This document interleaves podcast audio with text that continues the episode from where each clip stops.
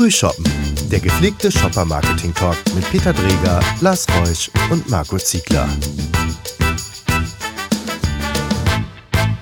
Ja, herzlich willkommen zu unserem neuesten Shopper-Marketing-Podcast. Wir freuen uns hier bei Lars zu Besuch zu sein, bei Stein Promotion in Hamburg. Und an der Stelle zuerst mal herzlichen Glückwunsch Stein Promotion zum Geburtstag. Vielen, vielen Dank. 50 Jahre. 50, 50 Jahre. Jahre Wir wussten gar nicht, dass du so alt bist oder ähm, Man muss wie habt ihr das denn hier so lange durchgehalten? Alkohol konserviert, deshalb kann man sich auch so behalten.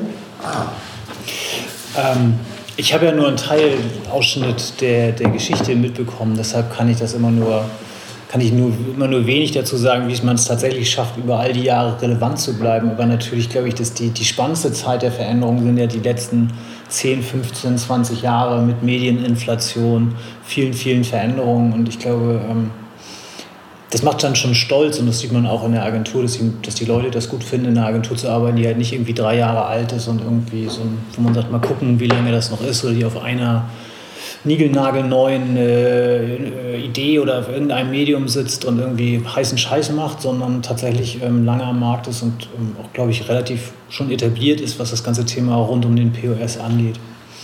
Äh, aber es ist, glaube ich, trotzdem auch nicht einfach, und das wisst ihr selber, äh, in heutigen Zeiten irgendwie eine Agentur zu führen, äh, relevant zu bleiben am Markt äh, eine Meinung zu haben zur Digitalisierung, worauf man aufspringen muss, worauf man nicht aufspringen sollte. Viele, viele Fragezeichen, die, die auf Kundenseite heute stattfinden. Und ich glaube, das ist immer noch das, was am spannendsten ist. Und ähm, ich glaube, das ist auch der Hauptgrund, warum wir heute noch da sind, weil wir immer Leute an der Spitze hatten, die diese Veränderungsprozesse spannend fanden und nie als ermüdend oder anstrengend angesehen haben. Ich glaube, das ist einer der wichtigen Erfolgsfaktoren für jegliches Agenturgeschäft, ist, dass man neugierig ist und bleibt und Spaß an, an Neuem hat. Marco, wie lange gibt es Martin? Wir müssen hier die Werbewirksamkeit äh, ausgewogen. Ja, Smartling gibt es jetzt seit äh, 1998 auf dem Papier. Das ging zwar erst so voll, volle Fahrt, ein bisschen später erst drauf, aber auch äh, das geht jetzt auch so Richtung 20 Jahre und ähm, ich glaube, das ist auch das, was Eberle gesagt hat.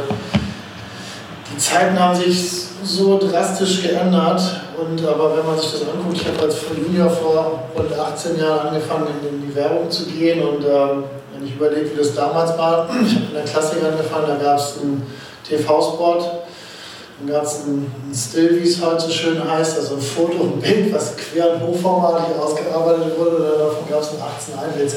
pp. Und dann gab es das äh, POS-Marketing oder damals Below the Line, wie hieß es, man weiß es gar nicht. Also es hat sich so viel geändert und getan. Ich finde es äh, viel interessanter zu sagen, okay, man muss sich immer wieder neu erfinden und man muss immer wieder am Puls der Zeit bleiben. Jetzt, jetzt, die jetzige Zeit, gerade in den letzten fünf Jahren und auch gerade in den letzten drei Jahren, ist so drastisch und krass, wie, wir, äh, wie sich die Branche gerade auch transformiert. Ich hasse das Wort zwar mittlerweile, aber es ist, äh, es ist unglaublich interessant zu beachten, äh, zu beobachten, wo das Ganze sich hin, hin entwickelt gerade. Und ähm, wenn man noch ein nachhaltiges Geschäft in fünf bis zehn Jahren betreiben möchte als Agentur, dann sollte man spätestens, allerspätestens jetzt so langsam mal den Arsch hochkriegen.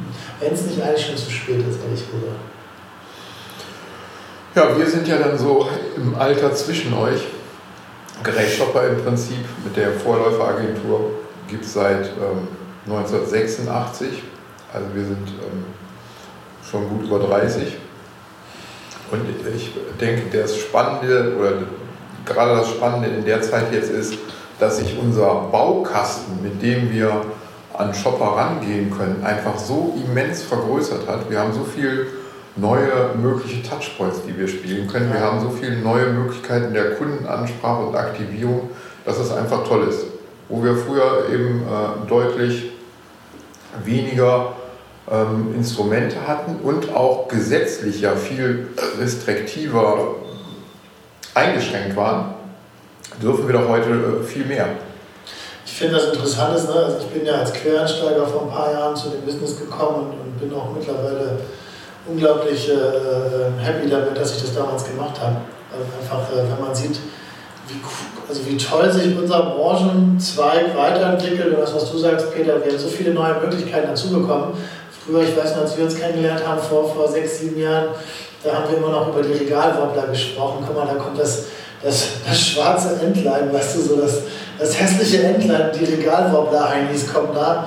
Äh, aber mittlerweile, die Regalwobbler-Heinis sind immer noch da und haben mittlerweile doch ein, wie ich finde, nicht äh, unwichtiges und gehöriges Wort an dem, wie man heutzutage verkauft, mitzusprechen. Dass das Ganze sich natürlich digitalisiert und irgendwo auch wie beim BVDW, wo wir auch mit unseren E-Commerce Kollegen im Austausch sind, wie das alles verschwimmt miteinander, wie die Journey sich irgendwie immer mehr mischt und, und wo wir haben auch vorhin nochmal drüber gesprochen, ja schon, wie ich finde, dass man jedem Kanal in der Journey seinen, seinen speziell, seine spezielle Aufgabe zuweisen muss. Ähm, ich finde, das macht, macht unsere Aufgabe unserer Branche, unserem Branchenbereich unglaublich spannend und macht es nochmal viel breiter und viel vielfältiger. Und das ist, glaube ich, das, was ich so spannend in der Zeit gerade finde. Ich finde es ja schön, dass ihr beide den Job unbedingt normal machen würdet. Ich zum Glück auch. Aber ich finde das trotzdem. Ich gesagt. Ja, das habe ich, hab ich genau ausgehört. Trotzdem, ich finde schon, ähm, bei der Vielzahl von Möglichkeiten, ähm, die, die, die gestiegene Komplexität unseres Businesses ist das, ich glaube, was so die so ein bisschen eine Schwarz- und Weiß-Welt aufmacht. Das ist die einen, die es hassen und die anderen, die es lieben. Und ich glaube, das Wichtige ist, wie bleibt man auf der Seite stehen von denen, die tatsächlich Komplexität gut finden? Weil der Kunde ist verunsichert, was kann ich tatsächlich machen, was führt zum, zum Ziel. Ähm, wir sehen gerade auch bei im Digitalen so viele Möglichkeiten, die als Must-Be oder Must-Have durchs Dorf getrieben werden, wo man du sich. Du meinst der Industriekunde? Ja, ich meine der Industriekunde unsere, ist unsere Kunden, unsere nicht Kunden, die Endkunden. nein, nicht die Endkunden. Ich meine, und die Endkunden wissen relativ genau, was sie wollen. Äh, ich meine unsere Kunden, ähm, wo die Komplexität, äh, glaube ich, nicht Ja. immer gewünscht ist, weil das Risiko von Fehlentscheidungen steigt. Ja. Ich sehe das aber auch bei unseren, bei unseren Mitarbeitern, wo es auch darum geht, ähm, eine Guideline zu geben. Äh, und ähm, weil wir müssen eine Meinung haben, meiner, also ich glaube, als Agentur muss man heute eine Meinung haben, muss sehr klar äh, artikulieren können dass, und dem Kunden eine, eine, eine, einen Weg durch diese Komplexität zu zeigen und nicht mit ihm in dem Boot zu sitzen, was mit der langen Stange im Nebel stochert. Und ähm, für uns alle ist die Komplexität ähm, gleich und ich glaube, gerade Mitarbeiter in der Agentur benötigen dann auch eine klare Agenturaussage, wo aus unserer Sicht die Reise hingeht, an der man sich auch festhalten kann, mit der man auch seinen Kunden beraten kann. Das darf nicht in jedem Team einzeln neu entschieden werden, weil dann ähm, verliert man, glaube ich, auch so ein bisschen das, das Profil, um das es heute ja sehr häufig auch ähm, in, in unserer Arbeit geht, wenn wir mit Kunden am Tisch sitzen. Obwohl da würde ich mir natürlich dann, jetzt, wir drehen uns natürlich, natürlich ist Agenturleben, Agentur heutzutage betrifft natürlich auch unsere, unsere Kunden, also unsere Kunden. Man ist da immer so ein bisschen in between. Ne? Also ich mittlerweile, dadurch, dass sich so viel verändert und so vieles Neues und, und viele gar nicht wissen, was sie alles brauchen und was sie alles machen können, ist, glaube ich, genau das unsere Aufgabe, da zu sagen, wird, man wird, da wird die Beratungskompetenz finde ich wieder viel wichtiger, als es noch vor ein paar Jahren war, wo es ein bisschen war, ja, von Werbung und Fußball haben alle eine Ahnung und von dem, was ihr macht, sowieso so ein bisschen gefühlt und, ähm, und alle zwei Jahre äh, kommt ein neuer Brandmanager bei Procter und erzählt dir, wie du dein Business zu machen hast, wo das ein bisschen, ich weiß nicht, drunter gelitten hat, meiner Meinung nach. Aber mittlerweile merke ich zunehmend, dass Kunden kommen und einfach wieder noch mehr nach Beratungs-Know-how fragen und sich wünschen auch, weil sie einfach ähm, auf viele Sachen einfach auch nicht mehr die Antwort haben ähm, und sie da einfach die Hilfe brauchen unsererseits. Und ich glaube, das ist das, wo wir als Agenturen und jetzt kommt man wieder auf die Entwicklung der, der, der Branche zurück. Ich meine, guckt euch an, ne, die Accentures und Deloitte dieser Welt sind gerade fleißig auf Shoppingtour. Wir haben oft und gerne schon in der Vergangenheit darüber gesprochen und diskutiert. Warum sind sie das? Natürlich, weil sie einfach mit dem Bereich, den wir jetzt noch mitbieten, irgendwie im Rahmen der Transformation auch bis äh, ans letzte Stück an die Werkbank ran wollen. Ähm, und deren Vorteil ist, die fliegen auf einer ganz anderen Ebene ein, als, als wir es als Agenturen oft sind. Aber ich, äh, da werde ich auch nicht müde, das zu wiederholen. Ich bin der festen Überzeugung, dass wir als Agenturen genauso gut oder in vielen Fällen sogar noch viel besser beraten können, als es Unternehmensberatung aktuell überhaupt können. Und das ist, glaube ich, das, was wir uns als Agenturen auch wieder viel mehr auf die Fahnen schreiben müssen und auch wo wir ganz dringend einfach auch einfach ein breites Kreuz kriegen müssen, ähm, weil die am Ende des Tages kochen auch noch mit Wasser. Und äh, ich glaube, wir müssen da wieder hin, dass wir da wirklich unsere Expertise und Kompetenz viel breiter spielen und den Leuten einfach sagen, was wir können. Weil ähm, wir haben tolle Leute, wir sind gute Leute, wir haben eine geile Branche, die Leute arbeiten eigentlich immer noch gerne. Mal, auch wenn sie nicht mehr bis 22 Uhr kloppen müssen und sollen, sowieso, wir haben das früher anders gemacht und das ist, finde ich, heutzutage auch überholt. Aber ich finde, Kommunikation ist eine coole Branche und auch das, was wir machen, das ist ein tolles Feld an, Kommunikation. Und ich glaube, das muss man den Leuten zeigen da draußen, den jungen Leuten, aber auch den Kunden den Beweis antreten, dass man eine Kompetenz und Expertise hat, die, die einen Mehrwert bringt einfach für sie in ihrer Arbeit und äh, die eine Entlastung schafft und aber auch ihnen zeigt, hey, wir können dir helfen. So, und ich glaube, darum geht es. Ne? Also, und Unsere Tagessätze sind noch deutlich günstiger als die von McKinsey, BCG etc. Aber ich glaube, ja, an der Stelle würde ich mal reingehen und würde sagen, wir müssen eben auch unser Spezialistentum pflegen und ja, ausstellen. Wir müssen, also ähm, wenn du von Agenturen sprichst, ich finde, wir sind, äh, wir alle drei sind Spezialanbieter Klar. und müssen auch darauf achten, dass wir dieses Spezialistentum pflegen und genau uns in diese Richtung auch weiterentwickeln. Und nicht versuchen, alles abzudecken. Nein. Also jetzt, ich bin in der Branche groß geworden, habe mich da auch immer äh, bewegt. Und ähm, ich glaube, in dem Moment, wo wir versuchen würden, was anderes zu sein, jetzt in unserer Agentur, würden wir, ähm, unsere, würden, ja, würden ja. wir auch unsere Kompetenz verwässern und werden irgendwann ähm, also keine Spezialisten mehr. Das, das klare Profil ist, glaube ich, tatsächlich das eine. Das andere ist sicherlich auch die Beratungskompetenz. Ähm, klares Profil bedeutet immer, dass man nicht an einem äh, jeder Party mitfeiern kann. Das finde ich aber grundsätzlich gerade in der, in der Vielzahl von Optionen, die man hat, auch eigentlich ganz gut und glaubwürdig jemand zu sein, der äh, sich mit dem Thema Verkaufen beschäftigt und auch mehr verkaufen will. Auf der anderen Seite, ich finde auch, wenn man sich das anguckt, das Verhältnis von Agenturen äh, zu ihren Kunden, finde ich, wir sind manchmal für den wirtschaftlichen Druck, den wir bei unseren Kunden sehen, finde ich persönlich, sind wir manchmal aber auch irgendwie immer noch so in einem relativ, trockenen Unterstand. Ähm, wenn man sich anguckt, dass im Grunde genommen bei uns immer nur die Zeit bezahlt wird, die man bei uns abruft. Ja. Aber ähm, das Ergebnis eigentlich in dem Sinne gar nicht. Ähm, Gibt es manche Sachen, wo wir, wo wir äh, Themen mit Kunden hatten, die einen maßgeblichen Vertriebserfolg gebracht haben, wo, wo ich selber sage, hätten wir uns mal damals vernünftig auf den äh, das Ergebnis committed, auf den ROI committed, äh, dann wäre es ein deutlich besserer Deal für uns gewesen. Und ich glaube auch Kunden werden zukünftig häufiger danach gucken, zu sagen, jemand, der mit dabei ist, ähm, der im gleichen Boot sitzt, was nicht, ähm, und ich glaube, dass, dass, auch das ein Thema ist, auf der einen Seite zu sagen, nee, wir müssen beraten können, wir müssen eine Guideline bieten, wir müssen auch unbequemer sein, äh, wir müssen auch das, dürfen das Risiko nicht scheuen, auch wenn ich das persönlich überhaupt nicht gut finde, aber ich glaube, es ist die Zeit, gerade als POS oder POS-nahe Verkaufsagentur, dass man sich über solche Themen Gedanken macht. Wobei im Hinblick auf erfolgsbezogene Vergütung, das ist ja das, wovon du sprichst, ne? In gewisser Weise ist das ein Thema, ja. Im Hinblick auf erfolgsbezogene Vergütung muss man ja auch äh, wirklich genau definieren, wo, da, wo muss man auch Mitspracherecht haben, damit man hinterher auch ähm, wirklich am Erfolg gemessen werden kann. Hat man kein wirkliches Mitspracherecht gehabt, dann ähm, mir geht es nicht darum, äh, die Frage vom Einkauf äh, opportunistisch zu beantworten, welches Risiko ich eingehe, äh, um es einfach preiswerter zu machen, wenn es nicht klappt, sondern ich meine wirklich, wenn ich mich in das Businessmodell des Kunden setze, wenn ich mich tatsächlich dann ähm, Risiko übernehme, dann muss ich immer ein Mitspracherecht haben, weil sonst gibt das ganze Thema ja. und ist einfach nur ungerecht. Dann ist es einfach nur gut vom Einkauf verhandelt. Ähm, aber das kann keine Agentur ähm, äh, auf Dauer nachhaltig äh, mitgehen, sondern ich muss immer die Möglichkeit haben, dass ich, wenn ich mich in so ein Modell begebe, dass ich hinten dann auch mehr bekomme, als ich ursprünglich vereinbart habe. Wie viel von dem Modell hast du bei aktuellen Kunden hier drin, die sowas machen? Ich habe keinen einzigen davon. Ich hab, wir haben einen mal gehabt, mit dem haben wir es gemacht, da sind wir auch gut gefahren.